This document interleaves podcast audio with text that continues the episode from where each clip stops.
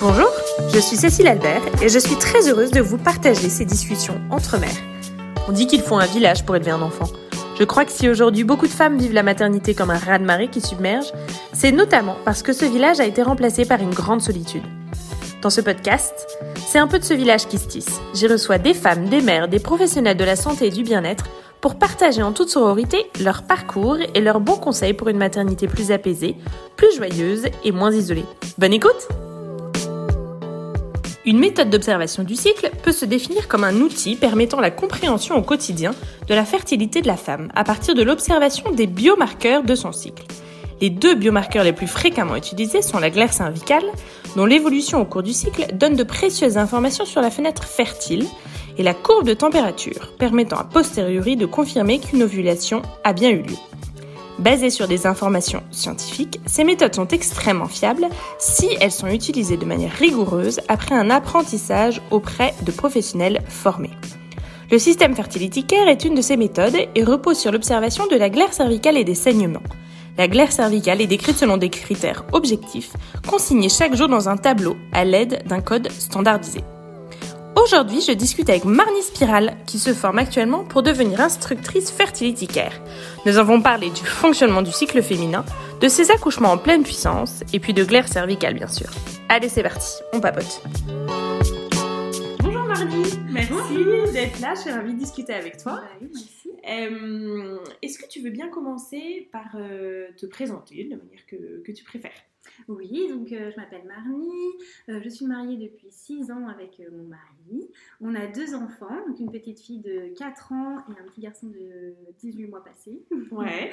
Voilà, et donc j'ai commencé la formation pour devenir instructrice Fertility Care en septembre. Ouais, et donc c'est pour ça que je t'ai contactée, parce qu'effectivement, dans les- ces différentes interviews, on parle euh, maternité, euh, et donc on parle féminin au sens large, et donc ça me semblait important de parler du cycle. Mmh.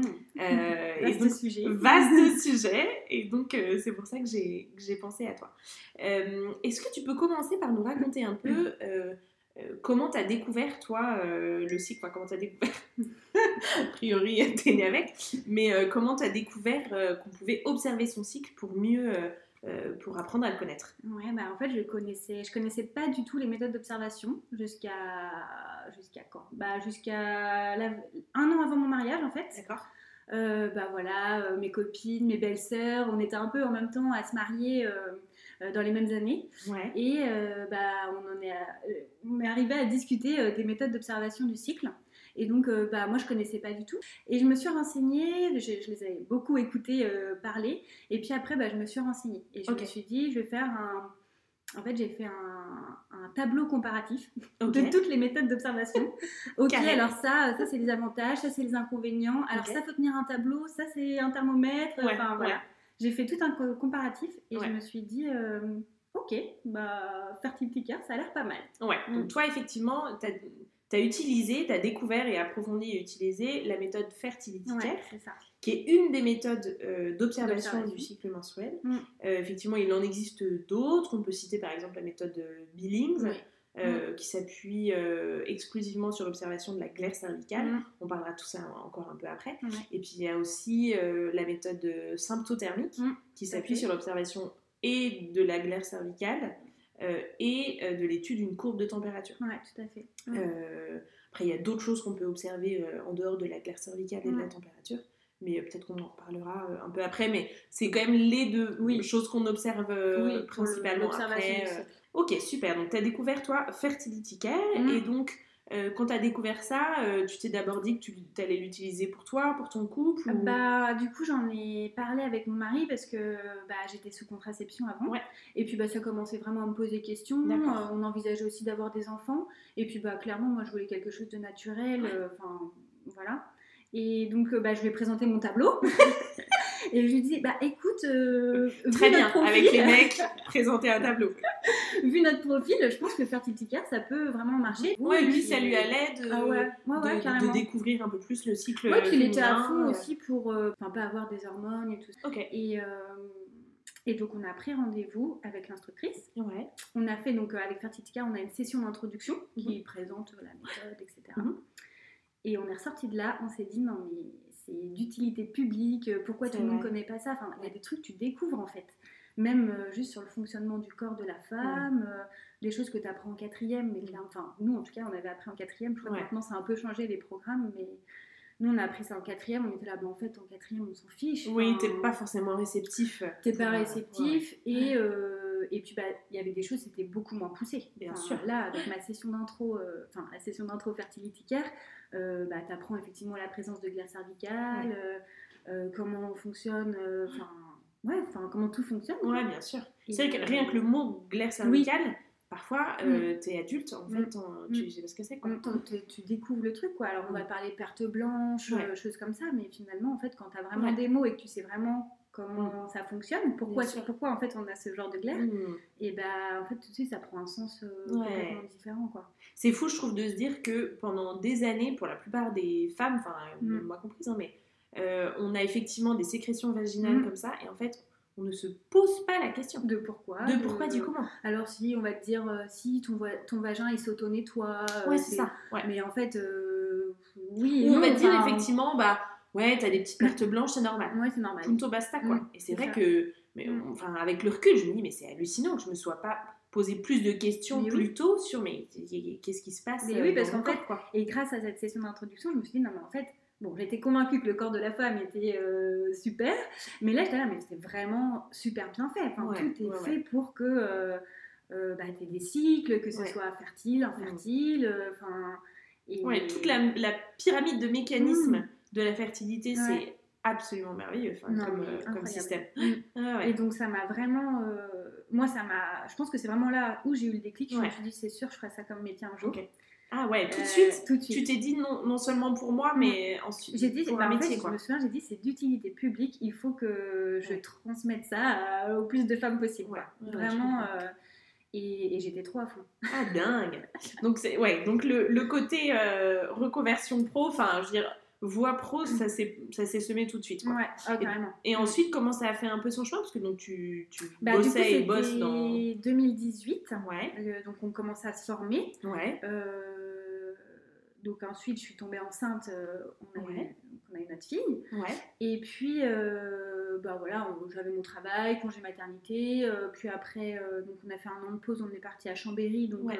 et puis, bah voilà, ça cheminait toujours parce que c'était Ouais. quand même quelque chose qui m'intéressait et que je voulais faire. Mais bah, c'est quand même une formation de. C'est plus d'un an, c'est 15 mois de formation. Donc, et puis, bah, ensuite, enceinte de mon deuxième. Un an de congé parental et c'est là à la reprise où je me suis dit euh, non j'ai j'ai des enfants j'ai pas envie euh, j'ai envie d'être là pour eux Ouais. Euh, j'avais, enfin d'un point de vue aussi euh, euh, bah, vie personnelle, Ouais. je voulais pas reprendre mon travail à temps plein. Ouais. En termes de vie de famille, ça c'était pas compatible, en tout cas avec ce ce que moi j'avais envie. Oui, c'était pas l'équilibre que tu Ouais, voulais. c'était pas cet équilibre-là. Et donc euh, je me suis dit, bah tiens, la formation, euh, est-ce que cette année ça pourrait pas être jouable? Donc tu as démarré la formation euh, en septembre dernier. En septembre, ouais. Je trouve ça toujours fascinant de voir comme pour, pour beaucoup de femmes, euh, la maternité euh, redistribue les cartes Mm. de la vie professionnelle. Mais c'est clair que la maternité, ça te transforme en Ouais, fait. Enfin, ouais, ouais. En plus, moi, c'était. bah, depuis toujours, la... enfin, depuis que je suis enceinte de ma, de ma première petite fille, bah, c'est. Je, me suis beaucoup intéressée sur la grossesse, la maternité, la physiologie, pareil, accouchement physiologique, Mm. accouchement à domicile, etc. Mhm. Et c'était des sujets qui me passionnaient en fait. Enfin, Mm. vraiment, je me suis. Ouais, ouais. J'avais pensé à devenir doula. euh, enfin, vraiment, Ah c'était quelque chose qui. T'as plongé dans le bain. Ah ouais, les deux en. Et, et je me suis dit, non, mais. Alors, c'est toujours des choses que j'ai en tête, mais en Oui, tout oui. cas, j'ai dit, non, faut commencer par quelque chose. Fertility care, Ouais, bien sûr. premier- la première chose que tu as. Et puis c'est pas sans lien. Et puis on en reparlera après, mais c'est des méthodes d'observation qui sont utiles si tu veux pas tomber enceinte, Ouais. mais qui sont aussi très utiles euh, pour tomber enceinte. Et. Dieu sait qu'aujourd'hui, Mm. euh, il y a malheureusement beaucoup de couples pour qui euh, C'est un combat, enfin Mm. un parcours du combattant en tout cas, pas un combat, pour devenir parent. Et, Mm. et donc la connaissance du cycle. Bah, connaissance du cycle, ouais, c'est ça. Aussi bien pour fertilité, infertilité, mais aussi pour tout ce qui est suivi gynéco, vérifier que bah, voilà, tout, tout va bien d'un point de vue. Il y a aussi des, des femmes qui, qui ont bah, 40, 50 ans passés et juste, bah, voilà, elles veulent préparer aussi leur entrée en ménopause et elles veulent sûr. suivre, euh, suivre tout ça. Et effectivement, je trouve que l'observation du cycle en parallèle d'un suivi gynéco, Mm. c'est ultra complémentaire. Mm. Et c'est. Et c'est incroyable de, de se dire, mais avec un cycle, alors nous, dans le cas fertilité care, un tableau des timbres, Ouais, de dire, mais le- la, la quantité d'informations Ouais, ouais, qu'on va pouvoir euh, euh, bah, connaître juste en, Mm. en suivant son cycle. Même encore maintenant, tu vois, je suis bluffée de me dire euh, tout ce qu'on peut savoir Mm. et sans, sans intervention, Bien enfin, sûr. juste en, Ouais, en observation. en, en s'observant. Ouais, ouais, ouais. Mm. Et c'est vrai que moi qui ai- me suis formée aussi à la physiologie de la, de la fertilité, je vois bien euh, comment ça peut être complémentaire d'un suivi naturel parce que le cycle en dehors de la fertilité, de l'infertilité ou Mm. quoi que ce soit, ça apporte tellement d'informations sur la santé et le bien-être euh, d'une personne, sur sa gestion du stress, sur son alimentation, sur euh, enfin, son équilibre de vie de manière Mm. globale. Et donc je trouve que ça apporte une vraie grille de lecture très holistique Ah euh, d'une Mm. d'une femme en fait. Et donc dans le cadre d'un suivi naturel, moi je trouve ça, euh, euh, je trouve ça vraiment euh, hyper précieux en fait Mm. d'avoir Bah, cet ça outil-là. va, euh. euh, la complémentarité, enfin, ça va être euh, top pour euh, vraiment euh, tout, tout corréler en fait. Alors, en fait c'est ça. et voir tout de suite l'impact de telle ou telle Ouais. chose. euh, on apprend effectivement, comme tu parlais du stress, mais euh, c'est vrai que tu vas noter ton stress sur un tableau et puis tu vas vraiment voir ton Ouais. rythme pic et tu Ouais. dis ah bah ouais en fait Ouais, enfin, ouais. clairement euh, Bah bien sûr. Ah ouais, c'est incroyable. Mm. Est-ce que euh, on, on reparlera fertility care et on reparlera euh, du cycle un peu plus précisément après. Mais est-ce que tu veux bien nous partager un peu euh, bah, justement ton parcours de maternité, puisque mine rien, ton parcours de maternité et ton parcours pro Mm. euh, sont, euh, sont intimement liés. Donc comment ça s'est pour- passé pour toi, ta première grossesse ouais alors première grossesse au top Enfin, Ouais. les deux grossesses au top C'est euh, vrai T'as eu des grossesses un chance. peu doigt Non, j'ai eu beaucoup de chance parce que une première grossesse euh, trop bien, euh, pas de nausées, euh, enfin super, pas de vraiment aucun effet secondaire entre guillemets de la grossesse, rien, rien, zéro, rien du tout. Ça, ça me, Donc ça me euh, trop bien et puis vraiment c'est un état où, enfin moi en tout cas je me sens bien. T'es euh, bien enceinte Je quoi. suis super bien enceinte, j'adore. Euh, Ça, ça te fait pas mal, t'es pas lourde, t'es pas un truc, machin. non, trop bien. Prends que dans le ventre, enfin tu vois, genre t'es trop contente. T'as aucun symptôme. Non mais c'est important de le dire Non, parce mais que c'est pas la, c'est pas la totalité. Non, c'est pas la Mais, mais quand ça existe, Ouais. il faut le dire Non, aussi. ouais. On n'est pas obligé de Ah se non, plaindre je- de sa grossesse. Je milite aussi, je milite pour euh, parler de quand ça se passe bien parce que on entend tellement, enfin notamment aussi pour l'accouchement, euh, les histoires euh, que c'est horrible, que ça fait mal. avec toi. voilà. J'ai envie, de militer moi aussi pour le côté, je- mais suis non, d'accord. mais ça Je trouve que c'est vraiment le revers de la libération de la parole autour de la maternité qui est évidemment euh, hyper importante. Et heureusement qu'aujourd'hui on parle beaucoup plus de la difficulté de la maternité, de blablabla. Blablabla. Mais parfois je trouve que on finit par euh, mettre la tête euh, dans la. Oui, et puis vraiment euh, être dans un mood un peu toujours négatif. Oui, c'est peu- ça. Alors que t'as raison, il faut le dire, en fait, la maternité, Mm. la grossesse, ça peut super bien Mm. se passer. Et puis même la maternité, ça peut être vraiment source d'épanouissement, de, de remise en question professionnelle, Ah bah ça, mais, dans le sens positif du Mm. terme, parce qu'on voit beaucoup le côté, euh, euh, bah oui, t'es maman, donc t'es obligée de faire des renoncements Mm. parce que la société Oui, te permet pas de... Mm. gna, gna. Bah, ça, Et oui, c'est vrai. hein, il y a des femmes pour qui, euh, malheureusement, euh, le- la société ne leur permet pas de bien vivre le boulot qu'elles aiment et leur maternité paisiblement. Ouais. C'est évident. Mais pour plein d'autres femmes, et toi comme moi, la maternité, c'est aussi une expérience qui vient décupler aussi euh, notre être et qui vient ouvrir d'autres compétences chez nous. Ah, Et en fait, c'est génial. Ah c'est pas, c'est pas forcément un truc qui te limite ou, Mm. ou, ou une Mm. galère en plus. Bon, Mm. il y a quelques galères. Mais, euh, oui, oui, oui, quand mais ça peut hein, venir ouais. aussi ouvrir plein de chemins. Ouais. Et je, Ouais. je trouve que c'est important de le dire. Bah ouais, parce que. Et puis c'est aussi pendant ma première grossesse où en fait j'ai lu euh, énormément de choses, Mm. notamment euh, un site euh, qui s'appelle Naturel Maman que vraiment Mm. j'adore, enfin euh, euh, c'est ma bible. Ah. et euh, et j'avais fait des interviews pour elle aussi d'ailleurs. euh, Trop bien. Parce qu'elle était, bah, c'était quand j'étais à Chambéry et elle Ouais. était en Suisse, donc toi c'était juste Génial. à côté, donc trop bien. Et, euh, et, euh, et du coup, bah, je me suis renseignée sur tout ce qui était bah, grossesse déjà naturelle, Ouais. du moins avec le moins de médication possible. Ouais. Et puis après, bah, accouchement physiologique, Mhm. euh, Mhm. c'est choses qui m'intéressaient. Et en fait, euh, bah, j'ai eu un super accouchement, euh, accouchement euh, enfin, très bien. euh, Ouais. euh, mon mari au top euh, pour le soutien. C'est vrai. euh, et puis, bah, enfin, j'ai pu faire sans péri comme j'avais envie. Enfin, vraiment, euh, je- j'étais trop contente, quoi. Génial. Euh, T'as été, t'as été bien accompagnée enfin, t'as- hum, bah, moi et mon mari, quoi. Enfin, D'accord, clairement, même si je pensais qu'elles allaient être un peu plus. bah, ouais, t'accompagner un peu plus. Clairement, elles sont. Enfin voilà, t'es t'es en train d'accoucher, euh, il y, en a- y en a trois autres dans le service, Ouais. étaient là, bon madame, il va falloir y aller. J'étais là, bah euh, voilà. Euh, bref. Ouais, donc, c'est euh, des- donc en c'est fait, terrible, mais c'est ouais, mais de du coup, je hein, vraiment, je me suis mis dans ma bulle et je me suis dit, bah en fait, Ouais. c'est, c'est- et c'est moi qui leur disais, bah en fait, elle arrive là, non, non, c'est pas possible, je vous ai examiné il y a 5 minutes, et je dis, bah en fait, là, c'est si. Ah, c'est Et après, pour un bas de combat, bah oui, elle est vraiment là, bah oui, en fait, je suis en train de vous le dire. Bref. C'est fou quoi de pas écouter le ressenti Ouais, d'une femme. pareil. Et, Et se donc, passe euh, bah ouais, et donc du coup, suite à mon premier accouchement, qui s'est vraiment bien passé, et, Ouais. euh, vraiment, j'étais super contente, pas de séquelles, on va dire post-accouchement, rien du tout, au top. Euh, Il bah, a duré pareil, combien de temps? Enfin, Bah, j'ai eu les premières contractions, il était quoi, 2h du matin, Ouais. et euh, elle est arrivée à 14h, 14h, 14h30. Ok. Donc, euh, euh, pour un premier, très ouais, honnête. ça va. Et euh, après, c'est surtout, euh, je suis arrivée à la maternité au dernier moment. Enfin, au dernier D'accord. moment. En tout cas, pour mon premier, je trouvais que Ouais, c'était le dernier ouais. moment parce que j'ai accouché et toi, deux heures après, t'es arrivée à la mater. Donc Mais ça va. carrément. Enfin, ouais. Ah ouais, donc en fait, t'as fait toute une partie du Ouais. Ah travail. bah ouais, moi, chez je voulais, vous. pas, je voulais pas aller à la mater. Ouais, mais- Mm. Bah, donc si t'as si t'as un projet d'accouchement en physio Bah ouais, euh, et, sans puis, et puis péri, même, tu vois, je me sentais bien à la maison, Ouais, on était tous les deux, enfin, jusqu'à ce que. Dis, bon, bah là, ce que faut peut-être y aller, bouger, quoi. Ouais. Ouais, ouais. Ouais, mais génial. Donc Mm. t'as fait ton, t'es vraiment resté dans ta bulle Mm. pendant tout ton travail. Ouais, j'ai mis tous les conseils en application euh, de, de Naturelle Maman, Ouais. d'Anne-Laure. Et, euh, et j'étais trop contente parce que, bah, en fait, j'étais là, mais en fait, oui, c'est possible que ça se passe bien. Euh, on hurle pas à la mort comme dans les films. Euh, euh, Enfin, je dis pas, oui, on peut hurler. On peut, en tout cas, dans mon cas, j'étais Ouais, là. bien non, sûr. Et puis, Ça peut se passer de manière ça très douce, quoi. C'est Très paisible, quoi. Non, mais c'est exactement ça. Et, et, et vraiment, j'avais toujours en tête cette, euh, cette phrase euh, c'est pas de la douleur, euh, enfin, c'est Ouais. de l'amour, ou, Ouais, ou ouais. c'est pas de la souffrance. À- à- accueillir ça comme des, sensations, quoi. Et, T'as réussi à te mettre vraiment dans cette bulle de confiance. carrément. Et en arrivant après à, le- à la maternité, t'es resté dans ta bulle. Bah, c'était un peu. euh, Enfin, du coup, c'est vrai que maintenant je compare avec mon deuxième accouchement, mais en tout cas, sur le moment, j'étais là, oui, j'arrive à me mettre dans ma bulle et tout. Ouais. Mais c'est vrai que finalement, ils disent que c'est une sale nature, sauf que euh, bah, tu dois quand même rester allongé sur ton lit, euh, tu dois quand même être branché au, mini- au monito, avoir Ouais. ta perf et tout.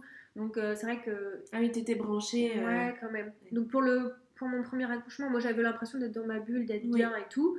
Euh, ce qui était le cas parce que de toute façon, Ouais, euh, bien sûr, j'ai ouais, réussi à atteindre mon objectif. Oui, puis t'as Euh, l'air d'en avoir un super souvenir, Ah donc ouais. c'est le vécu Ah ouais, non, non, non, c'est le principal. vraiment, euh, enfin, tu vois. Mais ma- après, avec mon deuxième accouchement, euh, où là, pour le coup, c'était vraiment. euh, Enfin, je suis arrivée à la mater, j'ai accouché 20 minutes après, donc là, Ouais. tu vois, c'était pas les Bien mêmes sûr. conditions. Ouais. Euh, bah, c'était encore différent, quoi. C'était ouais, la partie physiologie vraiment.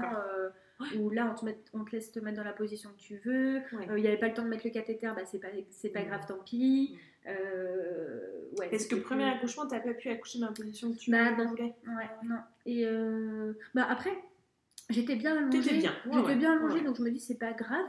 Mais euh, à la fin, la poussée, tu vois, c'était un peu, un peu compliqué. Et en fait, il a juste fallu que je fasse un petit basculement du bassin pour qu'elle sorte. Et je me dis, en fait, si j'avais été dans une position euh, accroupie ou semi-assise, ou voilà, je pense qu'en fait, elle serait sortie plus, du temps, plus- quoi. plus vite. Bah ouais, ouais, ouais. Mais ça, c'est avec le recul. Bien sûr, ça. bien sûr. Mais, euh, mais j'en garde un super souvenir, enfin, quoi qu'il arrive. Bah, c'est génial. C'était trop bien. Trop beau. Ouais. Et, et, Et ouais. après, postpartum, euh, donc il s'est bien passé? Euh, postpartum, alors attends, parce que tu t'oublies quand même un Bah peu. oui.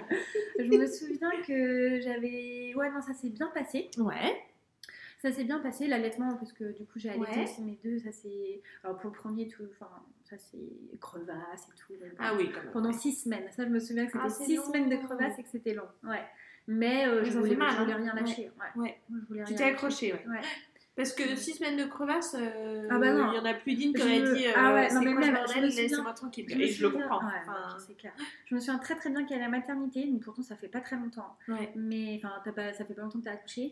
Je me souviens, je me suis dit ah ouais, je comprends qu'en fait euh, il y a des femmes, euh, elles envoient valser l'allaitement, euh, parce qu'en fait euh, bah t'as mal Entre la fatigue et tout, Ouais, t'es fatiguée, t'as Ouais, mal, euh, bon bah il y a quand même un bébé qui vient de sortir de toi, Ouais, euh, euh, t'as les contractions justement quand t'allaites, t'as les fameuses tranchées, euh, enfin Mhm. et je souviens que j'étais assez, euh, je m'étais dit, ah ouais, waouh. on n'est pas préparé à ça, ouais. je trouve. Ouais, pas trop. On se dit vraiment que, bon, euh, challenge grossesse, challenge accouchement, Mhm. une fois qu'on accouche, bon, on va mal dormir, mais enfin, globalement, euh, pff, Oui, le plus dur est fait. A que l'allaitement, ça, peut être très facile. hein. Moi, j'ai des amis Mm. qui allaitent euh, comme elles respirent, quoi. Mm. Enfin, tu vois, voilà.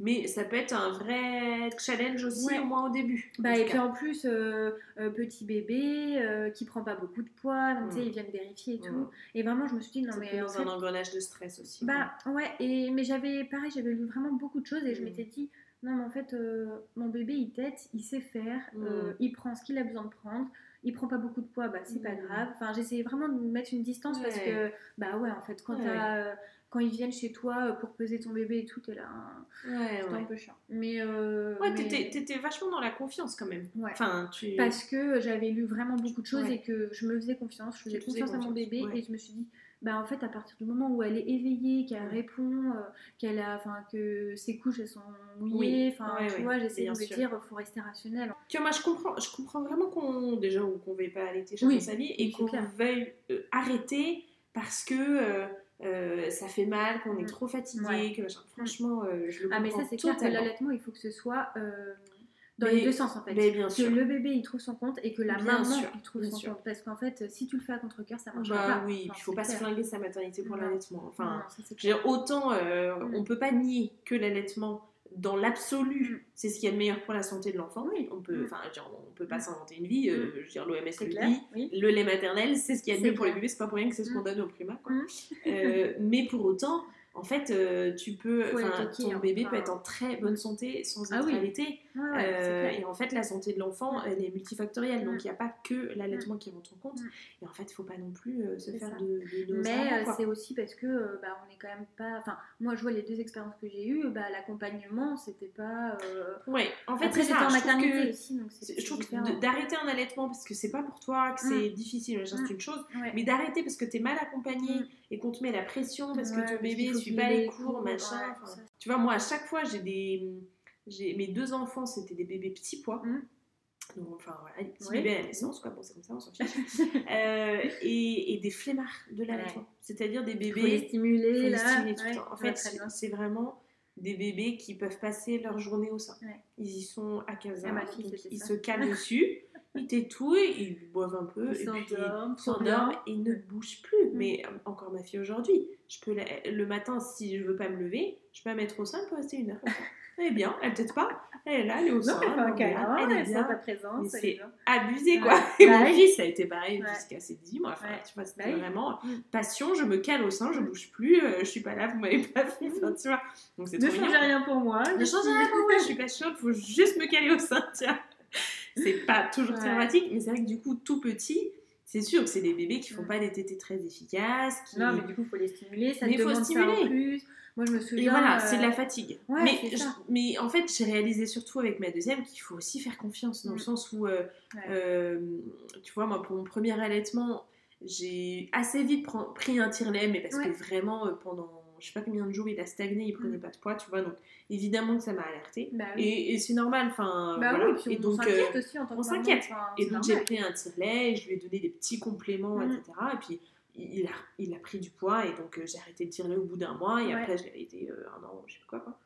Donc très bien, mais avec le recul, je me dis aussi que le tire-lait, ça, je pense que ça a aidé, ça a stimulé, etc. Mm. Mais je pense que ça servait surtout à me rassurer. Oui, c'est ça. Parce qu'en fait, oui, il a stagné dans son poids, enfin, il perdait pas de poids non plus. Mm. Ce qui veut dire qu'il buvait, Bah en oui, fait. oui, et il ça. mouillait ses couches, Mm. et il, il- il était éveillé. Oui, puis à côté de ça, il était bien. Et à côté de ça, il était bien. Donc en fait, si ça se trouve, si je m'étais juste fait confiance, j'aurais patienté. euh, trop- Bon, après, j'étais épuisée, en Oui, fait, puis- ça m'aidait. enfin, même voilà. hormonalement parlant, on a tellement Ouais, de ouais. déséquilibre dans tous Mais les sens que c'est. Si t'as besoin d'être rassuré que ça te détend, euh, faut Bah, foncer, quoi, hein, tu vois. enfin, ouais. Mais du coup, tu vois, pour ma deuxième, où, je- très vite, je me suis dit, merde, c'est reparti pour la même galère. Je la vois, elle pionce, elle t'aide pas, elle a pas une prise de poids phénoménale, c'est reparti. Euh, donc j'ai tout de suite été chercher un tiret, tu vois, Mm. à deux jours de, Mm. de, de vie de ma Ah fille, alors que j'avais attendu trois semaines pour mon, Mm. fille, pour mon fils. Et en fait, je l'ai fait une fois, ça m'a gavé. Je me suis dit, écoute, en fait, fais-toi confiance. Le pèse pas trop, enfin, il a. Oui. été pesé, puis j'ai Oui, oui. fait la visite chez le médecin au bout de 10 jours, etc. Mais suivi. euh. Tranquille et en fait observe comment elle va, observe si les couches sont humides, etc., s'il y a des premières selles, etc. Mm. Et donc, sans me stresser sur la prise de poids, en fait, ça l'a fait, Ouais. tu vois. Et aujourd'hui, c'est toujours un poids plume. Mm. Enfin, tu vois, elle a Bah une, oui, prise- une courbe normale. Mais c'est ça, il y a des un bébés, ils sont, tu vois. ils sont petits gabarits, Mais c'est euh, ça. qui sont plus costauds. Et elle a euh, toujours fait des tétés, Mm. câlins qui durent trois plombes, où elle tète petit à petit. Voilà, j'ai des copines, euh, elles savent pas ce que c'est qu'un bébé qui dort bah au oui, sein. bah En oui. 5 minutes, la faire replier, euh, le casse-croûte est pris, et t'as Mm. des bébés qui font le poids de ma fille à deux mois, tu vois, avec un bah oui. Non, mais c'est le cas pareil. euh, Ma fille, c'était ça, collée au sein, euh, tout- mais elle Ouais. pouvait passer sa journée. Ça. Et mon petit dernier, là, euh, non, c'était euh, je, prends mon, je prends mon lait et après, hop, je retourne jouer. Quoi. à autre Enfin, chose, quoi. Ouais, bien sûr. Et, et, bah, en fait, ça te fait des allaitements différents, Bah, mais bien sûr. tout aussi Mais bien sûr. beau. Quoi. Enfin, Et c'est bon après à nouveau hein, je je comprends qu'on qu'on surveille des Mm. bébés enfin je veux dire Bah la oui, il a c'est trop choses- fragile trop précieux donc c'est évidemment Mm. que c'est normal qu'on qu'on veuille encadrer mais c'est toujours le Mais problème parfois, trouver l'équilibre Ouais, qu'en fait faut aussi avoir un peu de bon sens Ouais. et, faire, et se faire confiance Ouais, et donc ça. toi ta deuxième grossesse et deuxième accouchement du Ouais. coup tu partais pour euh, Et bah, on, là, on s'est renseigné pour euh, faire l'accouchement à domicile, Ah cette fois-là. d'accord Et donc, euh, bah, trop bien. On T'as trouvé une euh, sage-femme On dans le avait trouvé coin deux sages-femmes, elles, travaillaient en binôme. euh, génial donc, euh, ouais, vraiment incroyable. En plus, euh, 30 minutes de chez nous, euh, enfin, vraiment coups, euh, trop génial. Elles sont parties un mois en vacances et puis à trois semaines du terme, elles nous annoncent qu'elles arrêtent. Ouais, horrible. ah zut Horrible. Parce Ah que non, trois semaines du terme, toi t'es dans ton cocon, t'es en train Ouais, de faire ton truc et tout. Et là on t'annonce, bah non, en fait, en fait on arrête. On- Ah, burn-out, mais- enfin, c'est pas drôle, Ouais, mais- mais- J'étais là, oh purée, euh, dévastée. Bah, Alors moi sûr. du coup, moi j'étais là, ah ok, bon bah on n'accouche pas. Enfin, j'accouche pas. Et euh, On verra plus là- tard. Ah oui. On verra plus tard non pour mais en fait, l'accouchement. euh, c'est dans trois semaines. Je dis, ah ouais, non mais non, mais là on annule tout là. Dit- On annule tout. Dans ma tête, j'étais là, on on annule annule le tout. plan bébé Bah oui, en fait, ça, ça se passe pas comme c'est prévu, mais on annule. on annule l'affaire Et après, j'étais là, non mais en fait, je peux pas. Tu peux pas trop Je ne annuler. peux pas annuler. Non, là, il y, a y a un plan à mettre en Je me place. suis démenée, mais t'imagines pas, pendant une semaine, je passais des coups de téléphone à toutes les sages-femmes de toute la région Ouais, pour savoir qui pouvait qui soit euh, domicile. bah, domicile j'étais bon ok Ouais, on arrête ouais. mais au moins faire plateau technique Ouais, vois, ouais. Il y en a dans le coin ou- ouais ouais il y en a, quand même. mais bon euh, bah, elles avaient enfin trois semaines du terme Mais elles laisse avaient déjà elles toute sont leur prises euh, bah oui, elles toute leur maman euh, qui allait accoucher Il y en a tellement peu que de toute façon, euh, Ouais. elles ont- donc euh, Place, gros coup dur vraiment Ouais, gros coup dur euh, pas facile même Ouais. mon mari hein, enfin il Ouais, était on était à fond dans ce projet et, Ouais, oui, c'était un vrai projet de couple et de Ouais, famille, quoi. ouais. Ouais. et puis euh, bah finalement on a dit bon bah de toute façon ce sera la mater hein, Bah, bien tout, sûr, quoi. et ouais, puis, ouais, ouais. voilà et puis bah en fait ça s'est passé mais super bien Enfin, génial. C'était Ouais. génial, pareil, euh, on a fait tout le travail à la maison. Ouais. On est, bon là ça allait plus vite parce que les premières contractions c'était 6h et il est arrivé à 11h30 ou midi, je sais Ah plus. ouais, efficace. Donc euh, ouais, plus, plus efficace. Et puis moi j'étais à fond, hein. entre chaque contraction, ouais, je sens mon col qui s'étire. J'adore. La danse de la, la danse du col qui s'étire. Ah non, mais c'était vraiment ça. Autant euh, la première grossesse, c'est là, ah euh, ok. Là j'étais là, ouais, ouais, il arrive. Génial. Mais c'est fou, quoi. T'étais vraiment dans cette Ah ouais, non, du corps qui j'étais à fond. C'est canon, je trouve. Et puis, euh, puis bah voilà, on arrive à la mater, euh, je me mets à quatre pattes dans le couloir, la sage-femme qui me dit Ah, vous avez une contraction? Bah oui, en fait, je vais pas, à pattes. je vais pas me mettre à quatre pattes juste pour euh, vous faire plaisir en fait. Ouais. Et puis bah effectivement, euh, 20 minutes, enfin vraiment, ouais, une demi-heure grand max après mon arrivée, il était dans nos bras et tout. Oh, euh, génial. Oui, donc en fait, t'as accouché en maternité, mais, Mais- t'as- t'as vécu une grosse Oui, partie ça aurait été chez pareil, toi, et puis, ouais. Et Mm. t'as eu euh, Ouais. physiologie respectée comme Ouais. tu le souhaitais, Ouais, et vécu coup, comme tu le souhaitais. Avec tous mes appels de toutes les sages-femmes, j'en ai trouvé une qui était OK pour faire euh, la rentrée anticipée. Donc j'ai pu passer que deux jours à la mater. Ok, Euh, il prenait super bien du poids, pas de problème. trop bien. Et puis- facilité la vie. Alors je sais pas si c'est l'effet deuxième ou si c'est l'effet, euh, bah, comme euh, tout le monde savait, on était le cliché. hein. Ah oui, vous êtes la famille projet accouchement à domicile qui a pas pu se faire. Enfin, tu vois le truc. Donc dans la mater, tout le monde nous connaissait. Et, Coucou les étiquettes, et, en, et en même temps, bah, tu vois, comme tout s'est bien passé, elles, étaient. Enfin, euh, je pense au début, elles étaient peut-être un peu sur la réserve de notre Ouais, projet. ouais. Et puis en fait, finalement, quand elles ont vu que tout s'est bien passé, Oui, qu'on était oui. cool, relax, Ouais, machin, Et Bah, pas complètement perché dans une, oui. euh, dans Voilà. une dimension parallèle. et bah du coup, elles étaient là. euh, Ah ouais, trop bien. Enfin, Ah, ah, oui, c'est vous qui étiez à quatre pattes dans le couloir. Ah oui, c'est moi. Quelqu'un est passé voir la patiente de. Vous savez, celle qui se met à quatre pattes dans les couloirs. Et donc, du coup, bah, j'ai pu, euh, j'ai pu avoir une, une sage-femme qui était OK pour que je fasse que deux jours à la mater. On est rentré plus tôt. Et, euh, et après, bah, postpartum euh, impeccable. Comme je savais déjà comment ça se passait, j'avais préparé beaucoup sûr. plus de choses aussi. Plus, À chaque deuxième, fois, pour les deux accouchements, j'avais ma belle-mère qui est venue à la maison pendant une semaine ou dix jours. Et puis, bah, il y avait quand même aussi ce congé paternité de un mois. Ouais, c'est mieux. Ça, Ça c'est Ah, ouais, génial. ouais. Ah bah bien sûr. Donc, euh, Canon, donc trop deux bien. super Ah accouchements non, en fait. mais moi je. Ah, ça fait plaisir à entendre. Surtout que je trouve que quand tu as un projet d'accouchement physio, euh, d'avoir ce projet d'accouchement physio et d'accoucher Mm. en structure classique, Mm. entre guillemets, c'est-à-dire que pas avec un suivi global, euh, pas en maison de naissance ou quoi, Ouais. je trouve que c'est pas c'est pas toujours gagné. Enfin, Bah tu non. vois, parce que Non. ben, pour avoir un accouchement physio, faut quand même euh, une équipe qui a confiance en toi, qui vient pas te mettre des bâtons dans les roues de la physio, etc. Tu vois.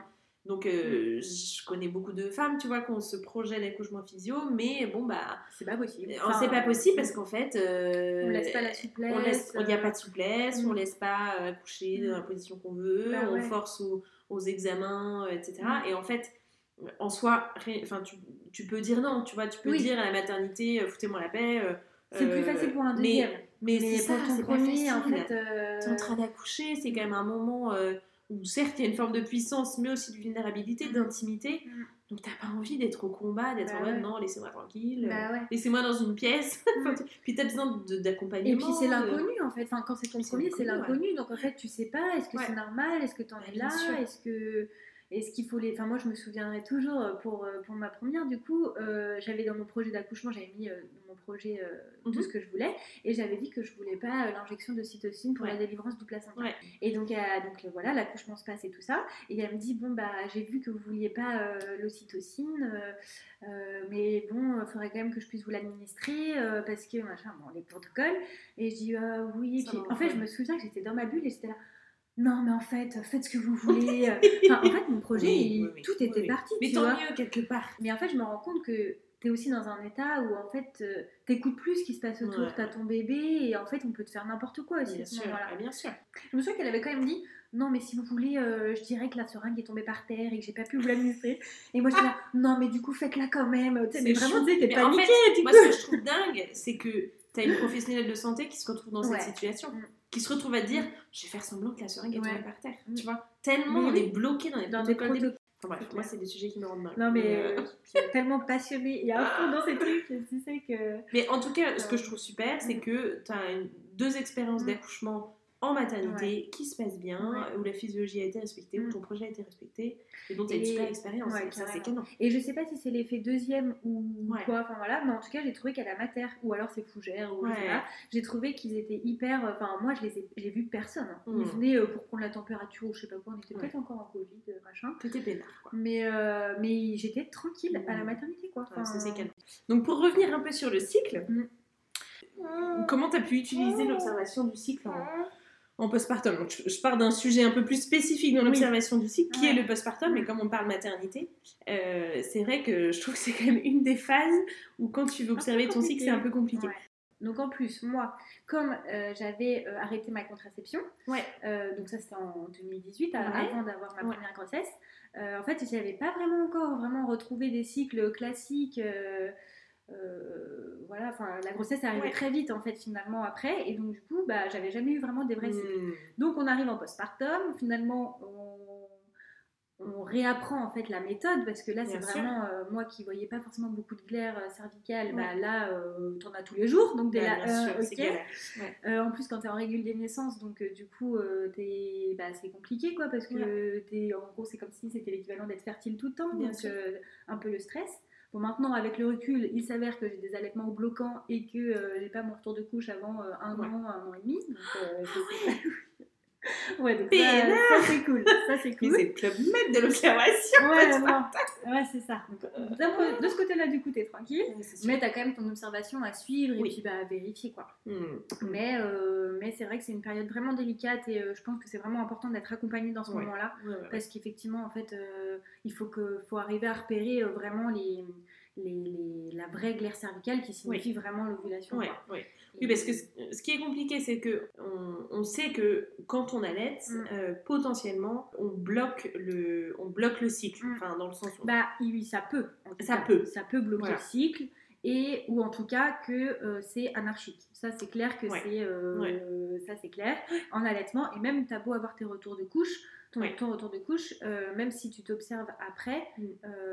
tu vas avoir des cycles un peu complètement irréguliers. Quoi. Enfin, ça dépend des femmes. Bien sûr. Tu peux régler direct, mais dans la plupart des cas, l'allaitement, mm. c'est quand même un peu chamboule tout. Quoi. En tout cas, c'est sûr que je trouve qu'on dit souvent que les, les, les, trois premiers mois, quoi, mm. en gros, si tu allaites exclusivement et euh, parfois on dit qu'il faut pas de tétine parce que ça, oui, ça peut induire. Euh, voilà, mais en gros, tu es sûr que globalement, tu n'es pas fertile. Et en, fertility care, c'est les 56 premiers jours. 56 premiers jours, mm. d'accord. Donc, on euh, considère pendant, pendant 56 jours après mm, l'accouchement. Avec allaitement total. si tu allaites complètement, sans tétine, sans la materniser, etc. Mm, on considère que tu n'es pas fertile. C'est ça. C'est ça. Et ensuite, eh ben, et après, bah, tu, tu, tu reprends, tu, tu, fais tes observations. Et donc, bah, tu observes la glaire cervicale que, que, que tu que observes. Ouais, et, donc après, bah, tu peux arriver à définir en fait un peu ton profil de base. Mhm. Euh, c'est-à-dire, bah, en fait, finalement, moi en continu, j'ai tout, le, tout le temps tel type de glaire cervicale. Mhm. Normalement, effectivement, ça voudrait dire que je suis fertile parce que c'est de la glaire cervicale, mais euh, bah voilà, au vu de mes différents cycles, etc., hmm. euh, je, peux, euh, je peux définir que non, en fait, c'est mon, profil, mon profil de base pendant l'allaitement. Ouais, c'est ça. Et sachant qu'en plus, avec l'allaitement, quand tu n'as pas encore eu ton retour de couche, en fait, tu es tout le temps ce qu'on appelle en pré-pic, tu es tout le hmm. temps en pré-ovulation. Oui. Donc, donc c'est vraiment un enjeu. de oui, ça, on, oublie souvent hmm. que en fait, euh, le retour de couche, c'est la première fois que tu as des saignements mm. euh, après, ton accouchement, quoi. Mm. Mais en fait, euh, qui dit retour de couche, si c'est vraiment des menstruations, mm. dit que tu as eu une ovulation en gros 15 jours avant, quoi. Bah, enfin, après, quoi, tu vois, mais en tout cas, quelques temps avant, tu as eu une ovulation, quoi. Alors après, ça peut être une ovulation, on va dire, fonctionnelle, comme une ovulation pas forcément... Oui, ça veut pas dire que le cycle est, est, mais fertile, en tout cas, ça peut. Tout à fait. Donc euh, c'est vrai qu'on on se dit beaucoup, bah en fait tant que j'ai pas eu de saignement, tant que j'ai pas eu mes mm. règles, mm. ça veut dire que j'ai pas mm. mon retour de couche, donc finir une zonose. Bah tu peux avoir une grossesse sans euh, retour de couche. Hein. Ouais. Et t'as des femmes qui disent mais je comprends pas, je suis tombée enceinte alors que j'avais pas eu mon retour de couche. Bah, en fait tu avais eu ton retour de cycle quelque part, ton retour d'ovulation. Et c'est ça qui est. Et ça, du coup, grâce, enfin, en tout cas avec Fertility Care, avec l'observation de la glaire, plus bah, les autres outils, on pose des questions euh, sur la similitude essentielle, mmh. etc. Il y a des outils pour vraiment réussir à distinguer le changement de glaire cervicale qui fait que, mmh. ok, là je suis sur mon profil de base, et ah, là c'est pas pareil qu'hier, je suis en train de passer sur de la glaire euh, fertile, enfin de la glaire qui va vers l'ovulation. Non, mais sûr, c'est subtil. Et dans l'idéal, il vaut mieux, euh, si on veut observer son cycle, il vaut mieux commencer euh, dans une période normale comme oui. postpartum. c'est quand même plus facile. C'est plus facile. Ou alors, euh, bah, sinon après, on est, on est rodé pour la suite. Quoi. Ah bah oui, c'est sûr. Il y a quand même plusieurs périodes dans la vie de la femme où le cycle est un peu particulier. Mm. Et où c'est pas pathologique, c'est physiologique. Mm. Mais donc en gros, quand on on démarre euh, son cycle, quoi, donc à l'adolescence, on a ses premières règles. Euh, ensuite, évidemment, en postpartum.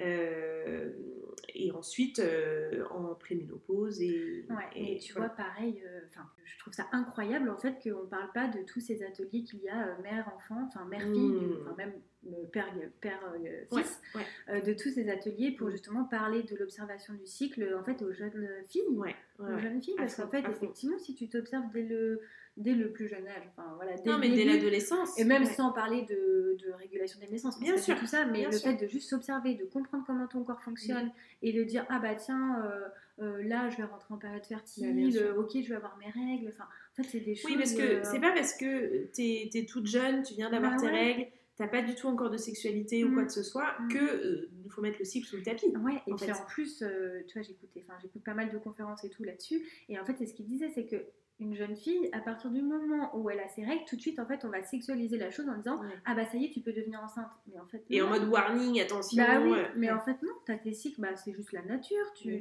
ton, ton, corps se prépare à procréer, mm. mais en fait, c'est pas que ça. C'est aussi, euh, c'est le fonctionnement normal de ton Bien corps. sûr. Effectivement, ça peut aboutir à une grossesse, mais c'est pas du tout le seul et unique bah, but du cycle menstruel. Bah, les hormones qui rentrent en jeu dans Mm. le cycle, Mm. euh, évidemment, servent pour la procréation, mais pas uniquement. mais c'est ça. Et donc, Mm. si on bloque ces processus hormonaux, certes, on bloque la procréation, Mm. mais on bloque aussi des, Bah, des processus tout- de tout fonctionnement normal. Bah, bien sûr, mais bien Ouais. sûr, c'est lié à plein de fonctionnements. Et, euh, et du coup, bah, je... enfin, pareil, j'aimerais trop que ce soit, enfin, que ce soit plus connu, quoi, Ouais, ces ateliers. Ouais. euh, les... Maintenant, ils font Cyclo des ouais, des choses comme ça, Il y a Teen Star aussi, enfin, il y, en existe plusieurs. Et, euh, et même, Bah, pour, que- même pour les garçons, Ouais. Enfin, pour, Ouais, pour ouais. comprendre aussi les filles Bien sûr. et pour comprendre aussi eux ce qui se passe. Quoi. Oui, puis c'est vrai que ben, c'est pas si facile, ça peut ne pas être si facile pour une maman, je pense, d'aborder tous ces sujets Bah, avec euh, sa fille. Bah, déjà, il faut soi-même être au clair sur euh, le cycle, euh, Bah, etc. déjà connaître, se connaître déjà soi, se connaître soi. et puis, Et puis ensuite, savoir avec sa fille. Donc d'avoir des ateliers extérieurs, je trouve que ça peut quand même aider. Ouais, une personne euh, extérieure.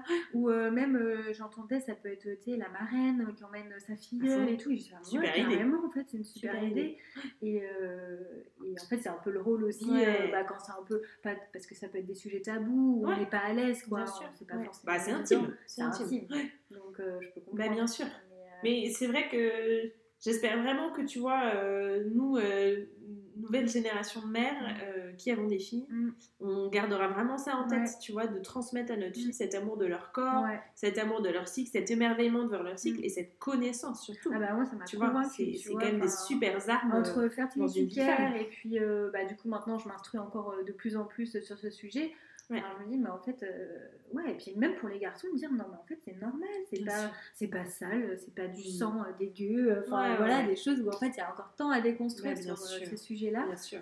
Mais donc on parlait donc des périodes euh, un peu spécifiques Oui. du cycle, comme le postpartum, ou, ou voilà, où là le cycle est pas forcément facile à, à Mm. lire. Mm. Mais si on prend une période entre guillemets normale, quoi, euh, est-ce que tu pourrais nous dire un peu à quoi ressemble un cycle? Enfin, Ouais. Tu vois, qu'est-ce qui compose un cycle euh, menstruel? Euh, Qu'est-ce qui se passe un peu, quoi? Alors, euh, le cycle, il est décomposé en deux parties. Donc, tu as la première partie qui est la partie préovulatoire et la partie après l'ovulation qui est la partie post-ovulatoire. Et donc, donc, il y a ces deux phases. Souvent, généralement, on dit que la première partie, enfin, la, la première phase, elle est, c'est une phase qui est variable. Donc, ça va varier d'une femme à une autre, ça va être complètement euh, aléatoire. Euh, et donc, c'est pour ça qu'effectivement, tu peux pas dire que ton ovulation, elle est à ton J14. Là, souvent, on entend euh, c'est 14 jours après les règles, tu ovules. Donc, ça, clairement, c'est faux. Enfin, ça peut être vrai chez, certaines femmes, mais ça, ça c'est sûr que c'est pas. Ouais. euh, ça va vraiment dépendre au fur et à mesure enfin, de chaque femme Bien et de, l'observation. Et même chez une même femme, Et oui, ça tu peut peux ovuler à un cycle euh, 10 jours après tes règles Mm. et le cycle d'après Tout à euh, fait. 17, quoi. Tout à fait. Justement, euh, à, à cause ou grâce, ou enfin voilà, par, par rapport à cette phase variable, cette première phase du cycle qui est variable. Et donc, si on regarde un cycle normal, donc ça va commencer au premier jour des règles, on va avoir ensuite euh, généralement entre 5, euh, en moyenne 5 jours de règles qui vont être euh, crescendo, décrescendo, ça dépend Mhm. euh, comment les règles de chacun. Mhm.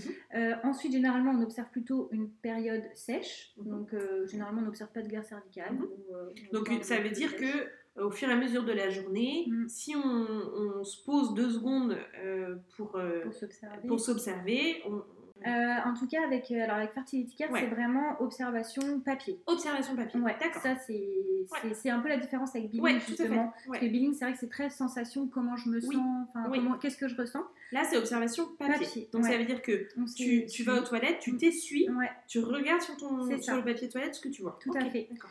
Euh, alors euh, tu t'essuies et déjà avant même de regarder ton papier, tu identifies déjà la sensation en fait. En t'essuyant, Voilà. qu'est-ce que Est-ce je ressens Je suis plutôt sèche, donc euh, c'est assez évident aussi Oui. parce que c'est quelque chose qu'on a plutôt l'habitude. Oui. Ou alors est-ce qu'au contraire c'est une sensation de lubrification et ça glisse en fait? Ouais. Donc Ouais. ça c'est deux, les deux sensations on va dire en Mhm. gros qu'on peut identifier. Mhm.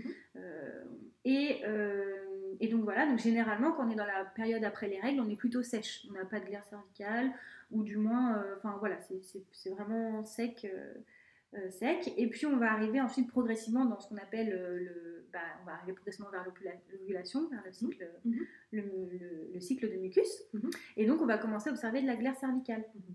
Et la glaire cervicale, elle va euh, avoir plutôt des propriétés au début qui sont plutôt non fertiles. Enfin, on va dire qu'elle n'a pas des caractéristiques optimum. Donc ça va être peu élastique, plutôt de opaque. Mhm. Euh, voilà, un peu élastique opaque. Donc là, en s'essuyant, on va voir euh, en fait, sur le papier, on va voir qu'on a de la sécrétion un. Ouais. peu épaisse, C'est ça. euh, ouais. Euh, un peu blanchâtre, voilà, un peu, un peu exactement. jaune, un peu. Bah, jaune, blanc, Ouais. euh, il peut y avoir parfois du rouge euh, s'il y a un peu des saignements, euh, voilà. Euh, et puis, euh, et puis bah, voilà, ça va progresser progressivement pour arriver jusqu'à de la glaire cervicale, on va dire euh, ce qu'on appelle nous de type pic, Mm.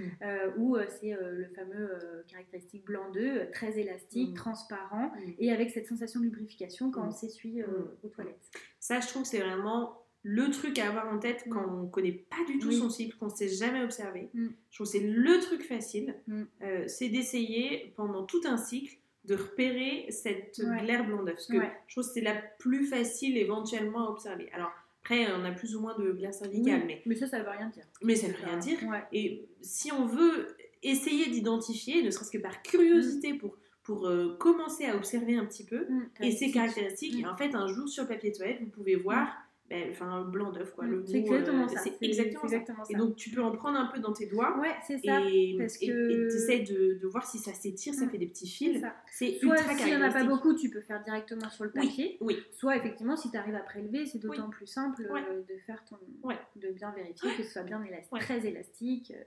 Et ça, je trouve que c'est vraiment un truc, qui- comme c'est facile, Mm. ça met en confiance Mm. dans l'observation du cycle. Tu peux dire, Mm. ah ouais, attends, dingue, Dingue. là, j'ai cette glaire cervicale, Non, mais- ok, mon ovulation euh, est dans l'air, quoi. Mais je me souviendrai toujours de la première fois où j'ai du coup observé cette glaire Ouais. cervicale. Et j'étais là, Oh, mais, euh, mais c'est dingue, mon corps Enfin, et, quand tu l'observes la première fois, tu te dis, mais, à fond. mais à quel moment j'ai pas vu Mais ça oui, euh, Eh ben de oui. toutes ces années? Enfin, je veux dire, ouais, ouais, c'est sûr. ouais, incroyable. Enfin, incroyable, oui, oui. Ah ouais, ouais, incroyable. Magnifique, c'est clair. Ouais. Donc l'ovulation approche, ok. Donc voilà, donc ça c'est la glaire cervicale. Et puis ensuite, le, tu vas voir ton jour pic. Donc c'est le dernier jour où tu as observé de la glaire euh, de type pic, donc très élastique. Tu vas avoir généralement un changement drastique Mhm. un- qui fait que soit tu vas retomber sur de la glaire cervicale euh, moyennement euh, peu élastique, Mhm. opaque, Mhm. euh, soit carrément Oui, parce que dans le pic, elle est vraiment transparente. Ouais, elle, est, vraiment, elle est plus jaune, ouais. Non, non, elle est- blanche ou quoi. Ouais, non, non, elle est vraiment très très transparente, on dit comme du cristal. Ouais. Et puis ensuite, changement drastique. Et puis ensuite, tu redeviens sur une période sèche, euh, donc sans lubrification, sans observation de glaire cervicale, euh, jusque euh, bah, euh, l'arrivée des prochaines règles. Mhm. Donc ça, c'est on va dire le cycle euh, type, même si Ouais. évidemment, euh, voilà, c'est pas comme ça pour toutes Bien les sûr, femmes, mais, euh, Dans les grandes lignes. mais dans quoi. les grandes Ouais. lignes, c'est comme ça. ouais. Et comme tu dis, effectivement, cette première partie avant l'ovulation, Mm. elle peut avoir une durée très variable. Voilà, exactement. Mais la partie après l'ovulation. Et la partie après l'ovulation, par contre, c'est une, une partie qui est stable, enfin une phase stable. Et généralement, enfin en, ouais, en règle générale, c'est vraiment, euh, elle va faire le même nombre de jours enfin, pour une même femme à Mm. chaque cycle. Ouais, ouais. Donc on peut avoir en moyenne, par exemple, je sais pas, 13 jours, et ça va être toujours pareil euh, pour tous Mm. les cycles d'après. Oui, une fois que tu te dis que l'ovulation euh, est passée, Mm. euh, si tu arrives à l'identifier en voyant vraiment ce Oui. changement très net Ouais. de glaire cervicale, tu peux essayer de compter combien de jours se passent avant tes prochaines règles. Et ça. ce qui permet ensuite d'un cycle à l'autre de bien vérifier que c'est le même nombre de jours. Parce qu'ensuite, Ouais. ce nombre de jours qui est censé être stable, euh, dans l'absolu, il peut changer si tu as un dérèglement hormonal. Bah, c'est ça, dérèglement hormonal, euh, enfin, il y a plein de causes possibles, mais effectivement, si, même par exemple quand on veut concevoir, en fait, ça va pouvoir tout de suite nous indiquer si, Mm. euh, bah, par exemple, euh, le taux de progestérone, il est bon, et qui sert justement à bien tout préparer Ouais. à l'anidation, etc. Ouais, tout à fait. Donc en fait, c'est des, des, des biomarqueurs hyper importants. Hyper précieux. Mm. Parce que autant la période avant l'ovulation, euh, qu'elle change, on s'en fiche, Oui, parce ça, que c'est euh, hyper variable. Tu peux pas savoir. Tu peux pas savoir, et puis en Mm. fonction de, de comment t'as dormi, de ton Oui, stress, de machin, stress, les ça vacances, change, mais- les beaux-parents qui viennent. enfin, Exactement. voilà. Non mais voilà, donc on s'en fiche. Mm. Mais en revanche, par exemple, si tu souhaites concevoir et que tu vois que ta phase post-ovulatoire, qui a une durée habituelle, je sais pas combien de jours, tout d'un coup, Ouais. là, pendant quelques cycles, elle est beaucoup plus courte ou elle est beaucoup plus longue, Mm. ça veut pas dire que tu peux pas concevoir et ça Non, se trouve, euh, c'est Mm. rien du tout, Mm. mais ça peut être un petit point d'alerte.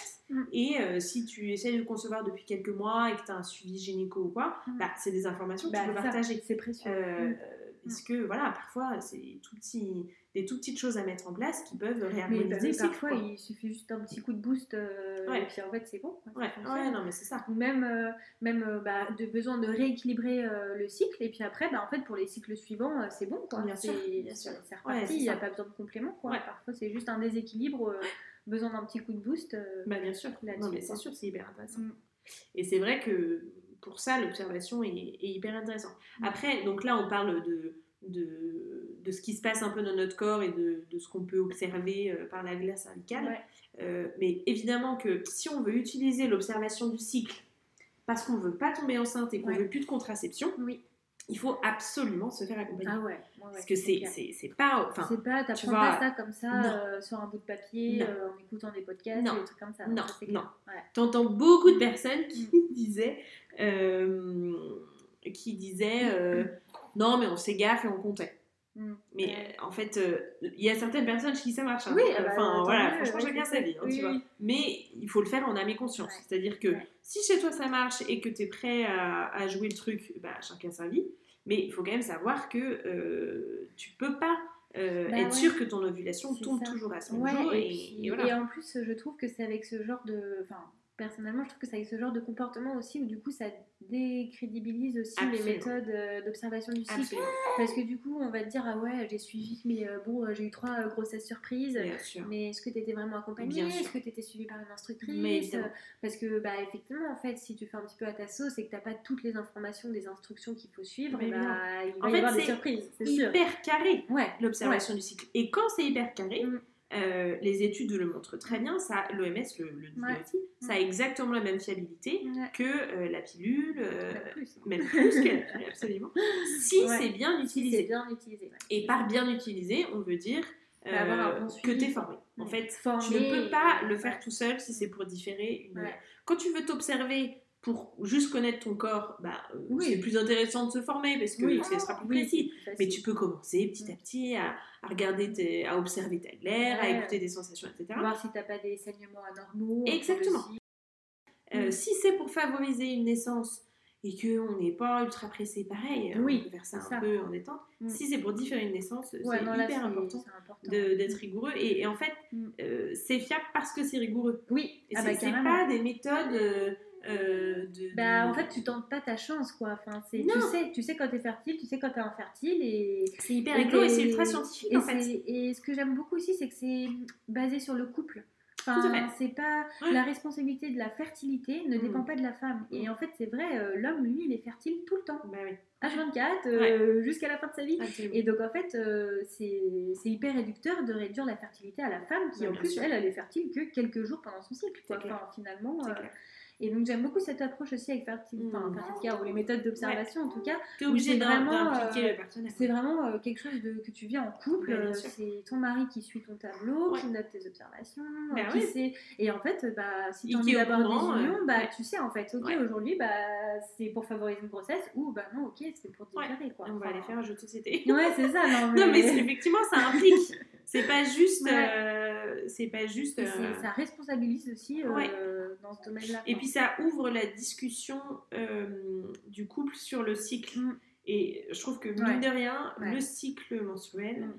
il peut impacter le couple, non Ouais. seulement euh, dans la sexualité évidemment, Ouais. mais aussi parce que euh, parfois le cycle peut avoir un vrai impact Oui. sur la femme, sur ses humeurs, Ah bah, sur, ses dynamiques, Ça, etc. Et donc, en fait, que l'homme soit assez au taquet sur le sujet, ça permet Ouais. aussi qu'il Bah, soit attentif. Mais Il oui. disait alors attends, là, Ouais. euh, probablement euh, période post-ovulatoire, elle a pas trop le moral. En fait, ça redonne une communication Ouais. et en fait, c'est trop important quoi. Bah ouais. Dans le. Surtout, euh, bah, on en parlait dans le postpartum et tout, enfin, c'est vraiment Mm. des moments difficiles euh, Bien sûr. bah, dans le couple, quoi. Enfin, là, chamboulé par un bébé, chamboulé par les cycles, ça fait Mm. n'importe quoi. Bien sûr. donc, c'est des moments vraiment précieux, quoi. Ouais, ouais, c'est hyper Enfin, important de, de, ah. de mettre l'homme, je trouve, dans la, mm. Dans la team, quoi. Mm. Et de, Mm. et de l'impliquer dans, dans... Là, euh, par exemple, euh, moi, je sais que là, pendant, le, pendant mon postpartum, au moment de mon retour de couche, Ouais. euh, j'ai eu une semaine où j'ai vraiment eu des sautes d'humeur euh, hyper désagréables et j'ai pas fait le lien. pas tout de suite. Et à la fin du week-end, euh, je disais à mon mari, bon, je suis désolée, franchement, j'étais chiant ce week-end. Oh, je m'énervais pour rien, j'avais envie d'envoyer tout valser. Et c'est lui qui m'a dit, oui, mais après, tu sais, euh, c'est pas étonnant avec ton retour de couche, etc. Et je me suis dit, bah, c'est trop, c'est trop beau, quoi. C'est-à-dire qu'il est il est suffisamment attentif à ce que je vis dans mon corps pour euh, m'excuser. Bon, de manière générale, il a plutôt tendance à excuser les sauts d'humeur de, de, sa femme, ce symptôme. Mais, mais, euh, je trouve ça super. Tu vois, tu, tu mets de la communication. Alors, ça ne veut pas dire que j'ai le droit d'être chanté avec tout le monde, mais euh, je veux dire, ça met de la communication. Il comprend. En fait, bah oui, c'est bah, vrai que là, les, variations hormonales, mais à fond voilà. Bah, bien sûr. Puis de toute façon, c'est physiologique. Enfin, bah, bien sûr. La femme, elle, elle a, elle, a, quatre phases dans son cycle, et bah c'est quatre phases vraiment euh, différentes, bah, avec des hormones différentes, et donc euh, bah, on est différentes. bah, évidemment, et c'est ce qui fait la richesse aussi mm. euh, de la femme, c'est que dans cette dimension cyclique, mm. on a des, des énergies différentes en fonction du moment du mois, et mm. c'est canon. Quoi. Et donc là, toi, dans ta formation fertility care, euh, c'est quand même donc une formation assez costaud, quoi. Oui, parce Que, Moi, je pensais pas euh, m'embarquer dans un truc aussi costaud, mais je suis très contente de la Et faire. Et donc, vous approfondissez. Est-ce que tu peux nous en parler un peu plus? Enfin, Qu'est-ce que vous approfondissez euh, en particulier? Parce que parler du cycle pendant autant de mois, on pourrait se dire bon, à quel moment t'as pas fait le tour, mais j'imagine que non. Euh, donc en fait, il y a deux parties euh, vraiment euh, où on est, en fait, on se déplace dans un centre de formation, etc. Donc la première partie c'était en septembre là pour moi, donc c'était 10 jours et donc là tu as vraiment tout, bah, comment ça a été, comment la méthode elle est apparue, de qui ça vient. on apprend aussi un petit peu les autres méthodes pour connaître bah, quelles sont les autres méthodes d'observation du cycle. Euh, on, apprend aussi bah, les principes, euh, bah, les bases de fertility care, les petites subtilités. Euh, qu'est-ce qu'on apprend bah, Les différentes glaires cervicales qu'on revoit. Mhm. on fait pas mal d'études de cas aussi. Mhm. Mhm. Donc, voilà. On va dire la première partie pendant 10 jours, c'est vraiment fertility care. c'est très intensif hein, parce que c'est 10 jours non-stop, hein, week-end compris. Et euh, tu apprends vraiment donc, de la de de l'arrivée de la méthode jusqu'à euh, vraiment accompagner tes couples. Mhm. Aussi savoir bah, comment elle doit être mon instructrice, la posture qu'on doit avoir, euh, un petit peu l'anapro, parce que du coup, Fertility Care peut permettre d'avoir accès à l'anapro. Euh, tu, peux, tu peux nous rappeler oui, la... Ouais, technologie du coup, qui est, qui est, on va dire, la en fait, tu orientes, lorsqu'il y a des dysfonctionnements hormonaux, tu orientes vers des médecins qui sont formés NAPRO pour voir s'il y a besoin des traitements appropriés ou, euh, autres. C'est vraiment une médecine qui, cherche à restaurer la, C'est pour restaurer la fertilité et puis, euh, oui, voilà, restaurer la fertilité et refaire que tout fonctionne bien. Et on, prend, on, explique souvent que c'est pour. Euh, pour vraiment traiter la cause et pas les symptômes. Parce que parfois, euh, je prends les cas d'endométriose par exemple, où souvent on va prescrire une pilule, mais en fait la pilule elle va réguler les symptômes, mais elle va pas réguler la cause de l'endométriose. Et le jour où on veut un enfant et on arrête la pilule, on se retrouve pleine C'est compliqué. Donc euh, l'anapro, l'idée c'est vraiment de restaurer la fertilité pour bah, traiter la cause en fait. Mm. Euh, donc ça c'est un deuxième volet de fertilité care. donc voilà, donc on voit un peu ça. Et là, moi, du coup, je reviens de ma deuxième semaine mm-hmm en Belgique. Et euh, là, on a vu tous les cas particuliers, en fait, euh, notamment le postpartum, mmh. euh, les cas vraiment spécifiques d'infertilité lorsque tu n'as pas beaucoup de cycles, enfin pas beaucoup de glaire mmh. cervicale. Quand au contraire, en fait, tu as un cycle complet de cette glaire cervicale, toutes les, les saignements inhabituels, enfin, c'était vraiment les mmh. cas un peu spécifiques, les cas difficiles, enfin, un peu plus compliqués à gérer, les gestions de cas. Et donc, et, donc voilà, c'est comme ça que ça s'est terminé, les fameux timbres jaunes, pour ceux qui connaissent. voilà, donc euh, on a, vu, on a vu tout ça, ouais. Mm. Et, hum, et c'est vrai que Fertility Care, donc ça peut être utilisé euh, quand on veut pas tomber enceinte, mm. mais euh, j'ai aussi l'impression, moi, que Fertility Care, c'est beaucoup utilisé pour les couples qui galèrent à avoir un enfant. je me trompe peut-être, mais dans les méthodes d'observation, j'ai l'impression que la que Fertility Care dans sa précision mm. de, Et puis parce qu'elle fait... Il y a l'anapro derrière. Et parce qu'il y a l'anapro derrière, voilà. Euh, après, quand on a fait une petite, euh, une petite comparaison là, pour savoir euh, chacune, on était à peu près chacune à 50% euh, hypofertilité et 50% régule des naissances. Ok, d'accord. Donc, globalement, ça s'équilibre plutôt pas mal. Mais c'est vrai que généralement, la porte d'entrée, c'est plutôt les couples hypofertiles qui veulent euh, soit éviter parcours PMA, mmh. soit, euh, soit, bah, soit, enfin, bien pouvoir, pouvoir favoriser une grossesse de manière naturelle. Ouais. Mmh. Et c'est vrai que ça, ce volet-là, je le trouve absolument passionnant. Mmh. parce que je trouve qu'aujourd'hui, beaucoup de couples, euh, ne connaissant pas vraiment le fonctionnement du cycle Mhm. féminin, Bah oui. ne se rendent pas compte qu'en fait, euh, la fenêtre de fertilité dans le, dans le cycle Mhm. féminin, elle n'est pas énorme. en fait. Non, ouais. Et donc, tu vois, euh, je vois beaucoup de couples autour de moi qui disent bon, bah, le jour où on veut un enfant, bah, juste. Oui, voilà. l'amour et puis au bout d'un moment, Ouais. je tombe enceinte, quoi. Et si Mm. je tombe pas enceinte, c'est forcément parce que, en fait, il y a, y a un problème, Mm. tu vois. Ouais. Et évidemment que parfois il y a des problèmes et que dans ce cas-là, euh, suivi, le suivi voilà. médical euh, Mm. peut venir euh, Mm. euh, pallier à tout ça. Mm. Mais parfois, en fait, il s'agit juste d'une connaissance de son cycle et Ouais. d'une connaissance de sa période de fertilité. Ouais, et puis parfois, effectivement, c'est juste euh, un manque de progestérone, ou parfois. euh, Enfin, oui, parfois il y a des choses où effectivement ne pas connaître sa, sa fenêtre de fertilité, Bah, euh, parce que c'est ce qu'on dit, l'ovulation c'est entre 24, c'est dans les 24 à 72 heures, donc du coup forcément euh, c'est assez restreint. Bah, bien et, sûr. euh, et s'il y avait que ça, euh, bah, la femme elle serait quasiment jamais enceinte de toute sa vie. Bah, quoi. bien sûr. Donc effectivement ça dépend aussi d'une bonne glaire cervicale et de bons spermatozoïdes. tout Bien ça sûr.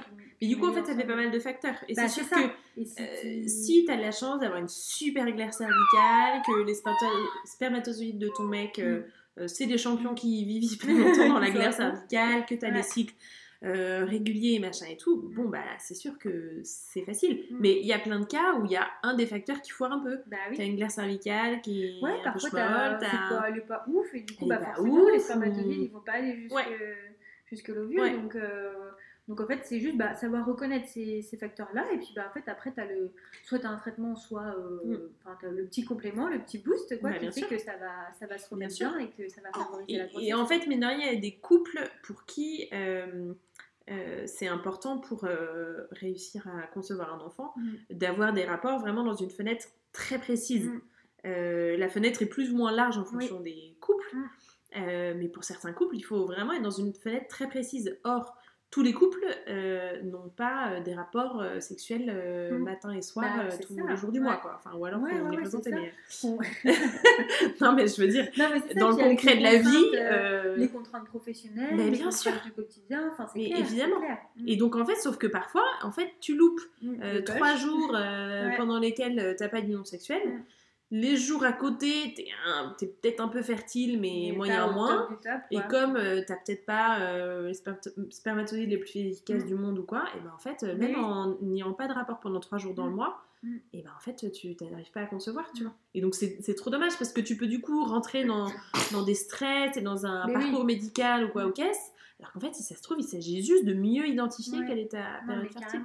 Je me souviens, moi, quand j'ai fait ma formation euh, fertilité, Mhm. d'un exemple que j'avais trouvé criant d'une- d'un couple qui euh, n'arrivait pas à concevoir pendant des années. Ouais. Et en fait, la femme avait un cycle très court, ce qui fait que son ovulation était très proche de ses règles. D'accord, ouais. Et ensuite, elle avait sa phase euh, post-ovulatoire. Mais vraiment, euh, euh, qu'elle- la période fertile était à cheval, en Ouais, fait. sur bah, ça arrive, là, Ça- ça- ouais, voilà, ça arrive. cycle vraiment super court. Mm. Euh, et c'était sa norme, enfin, c'était Oui, pas un cycle pathologique ou quoi, Mhm. c'était sa norme. Mais du coup, elle, en fait, pendant ses règles et pendant les quelques jours qui suivaient, elle voulait pas avoir de rapport Ouais, avec son conjoint Mhm. parce qu'elle était pas à l'aise, Ouais, euh, ouais. enfin, c'était pas l'ambi, quoi, donc voilà. Sauf que du coup, eh ben, Il en fait, loupait tout le temps. il euh, loupait systématiquement la période fertile. Et un jour, ils sont partis en vacances, machin, elle a eu un rapport euh, juste en sortie de règles Ouais. parce que c'était les vacances ouais, et que c'était l'ambiance. Voilà. Et bah, bim, elle est tombée enceinte. Bah ouais. Et en fait, c'est juste que Mm. pour une fois, ils ont fait l'amour pendant la période fertile. Alors, si tous les parcours d'hypofertilité étaient si simples que Oui, ça, ce serait chouette. ça hein. se saurait. hein. C'est vraiment un Ouais, exemple très grossier, entre Non, mais guillemets. ça montre aussi Euh, que voilà, évidemment qu'il y a énormément de, de, de cas de- figure de cas de différents. figure et d'infertilité inexpliquée, Et ça casse etc. aussi ce côté de euh, j'ai j'ovule à J14. Parce Mais qu'il voilà. existe des applications pour suivre son Oui. cycle et tout ça, mais en fait, Ouais. ils se basent sur effectivement Ouais. J14. Et donc, euh, en fait, c'est faux, chaque femme est différente. Ben, bien et- sûr, il faut se sortir ça de il la tête. sortir. Le cycle ne dure pas euh, Mm. 28 jours et on n'ovule pas à J14. Non, enfin, ça. certaines femmes, oui, Oui, mais, euh, c'est- mais c'est... la plupart, non. Et oui, et en fait, on peut pas, euh, on peut pas le prévoir à l'avance Ouais. et, et donc c'est trop important, quoi. C'est clair. Trop bien. Bon, écoute, on... je pense qu'il faut qu'on arrête de papoter parce qu'on a été bien bavard. Le sujet de la maternité est passionnant, Ouais. mais je trouve que plus largement le Mm. sujet du corps de la femme, Ouais. je trouve que je vois vraiment un lien, si tu veux, entre la puissance du corps de la femme qui se déploie pendant une grossesse, un accouchement, un postpartum, euh, et la puissance du corps de la femme euh, dans le cycle féminin. Je trouve que ça se recoupe en fait énormément et c'est des trésors qu'il faut ah absolument qu'on saisisse et qu'on connaisse tu vois et puis euh, et puis en parler quoi parce que, et puis il faut en parler. Ouais ouais il faut en parler. c'est pas connu mais ça vraiment, ça commence un peu. Alors après le, le travers je trouve un peu de la grande euh, enfin un peu de la communication mm. qui se fait, même sur les réseaux sociaux, sur plein compte, sur la connaissance du cycle, c'est que du coup, je pense qu'il y a aussi des femmes qui se disent ah ouais non mais c'est vrai, euh, les hormones euh, pour la contraception c'est nul, je vais pas mettre sous camisole chimique, j'arrête tout ça, j'observe mon, cycle. Bon, sans jours plus tard elles sont ça. Bah parce qu'il n'y a pas d'accompagnement. Donc c'est génial de se réapproprier son cycle, mais il faut le faire en responsabilité quand même. Enfin voilà. Mais en tout cas, ouais, écoute, c'était passionnant. Merci. Et bah, bonne continuation en tout cas avec, euh, avec Fertility Care. Je suivrai évidemment tout ça de près. Et puis euh, à très bientôt. À bientôt, merci. Ainsi s'achève la papote du jour. Je vous donne rendez-vous la semaine prochaine pour une autre discussion entre mères.